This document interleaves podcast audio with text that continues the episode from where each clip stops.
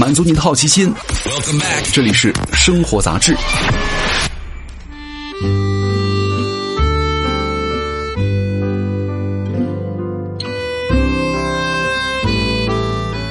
嗨，各位好，欢迎来到生活杂志，我是阿巴庆。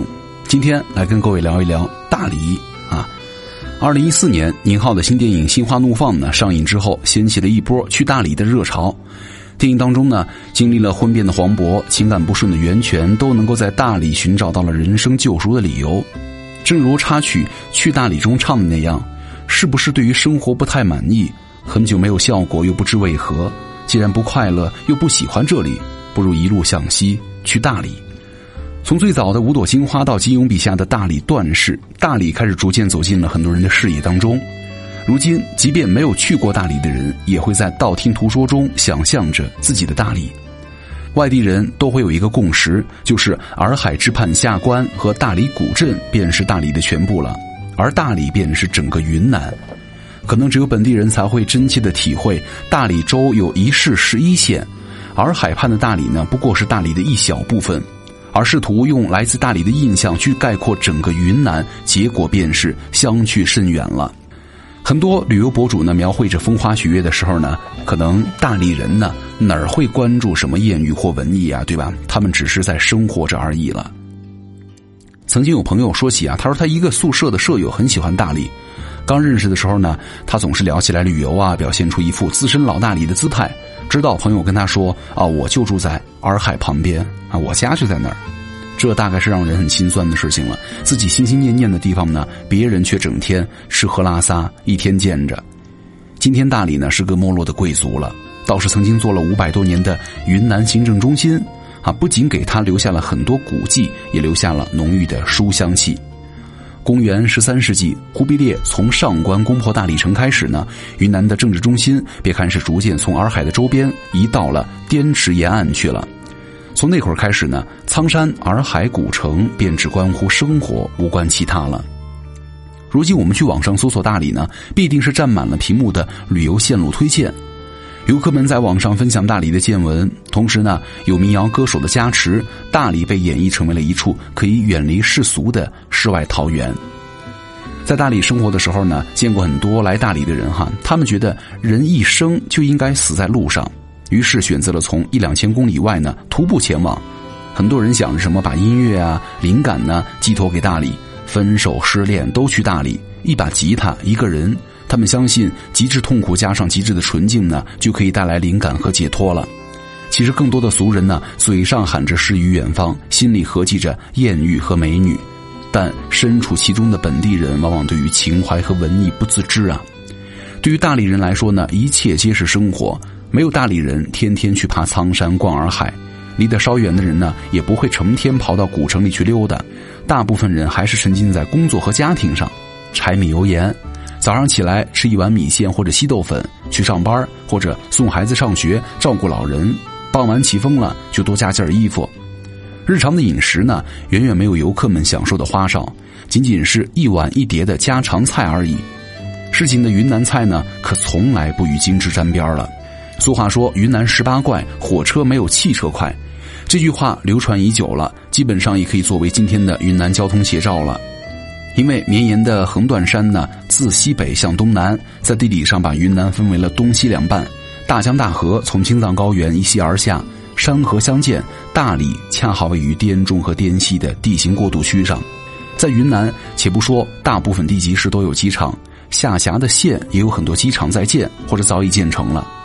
其实，对于有的城市来说呢，往往是求一座机场而不得；但对于云南来说，铁路更能够彰显城市的身份了。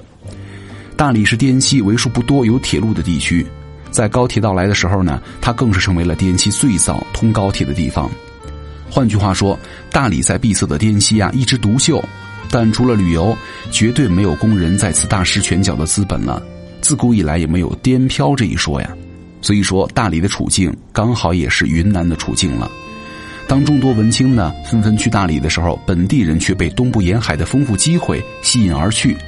在巨大的外出讨饭吃的群体当中呢，很多人都走上了人潮。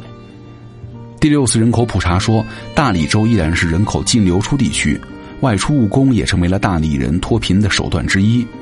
媒体也报道过大理洱源的打工村，村里人外出打工赚钱，再回到村里买车盖房。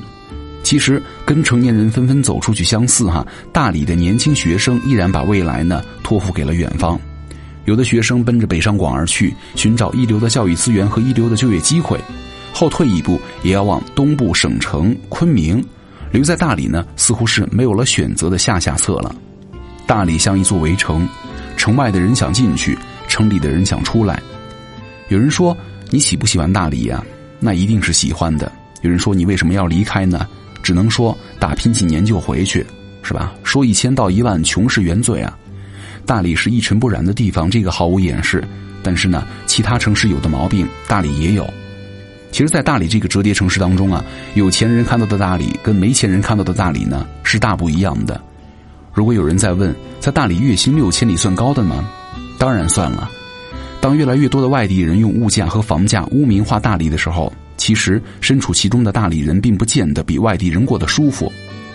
伴随着旅游业的发展，大理的物价、房价开始上涨，尤其是昆明到大理的城际快线开通之后，房价又涨了。一八年的十一月份，全国七十个大中城市的住宅销售价格显示，新建商品房住宅环比上涨的城市有六十三个，其中涨幅最快的。呼和浩特、大理、洛阳和桂林，如今大理的房价已经破万了，可以跟昆明媲美了。对于其他的地市来说呢，房价到六七千都让人吃不消，更别说破万了。但值得思考的是，这些房子又有多少人是本地消化的呢？二零一二年，当地人开在洱海边的客栈呢，不过一百多家。之后，大理接待的旅游人数从一一年的一千五百四十五万飙升到了二零一六年的三千八百五十九万人次。根据旅游局的调查数据显示，目前环洱海拥有大概两千多家客栈了。如今走进这些客栈呢，老板们操着广东腔、川渝腔、东北腔，五花八门。那些别墅当中大概没住几个本地人吧，都是靠旅游发了大财的大理人。实际上能有几个呢？大部分人都是讨生活罢了。对吧？对于很多大理下辖的各个县的小镇青年来说呢，上城里买一套房更是一件不容易的事儿了。说白了，那么贵的房子就不是给你本地人准备的。能常住在大理的，要么祖祖辈辈都是大理人，在这儿呢有一宅一院，或者曾经在沿海打拼，最终举家搬迁到了大理置业的人。另外呢，绝大部分来大理的人都是屌丝青年，能来此定居的毕竟是少数。曾几何时，很多大城市的白领辞职到大理买房隐居。说起大理的生活呢，总是怎么怎么舒服，却绝口不提支撑舒服生活的钱该去哪儿弄啊？大理是一块糖，吃得起的人便足够甜，但是要想吃上糖的过程也非常的艰辛了。外地人那么喜欢大理，难道本地人不喜欢吗？想多了，对吧？要不是为了攒够吃糖的钱，将来回大理日日风花雪月。谁会愿意在大城市里吸霾呀？对吧？好，感谢各位收听本期的生活杂志，我是奥巴庆，我们下期见，拜拜。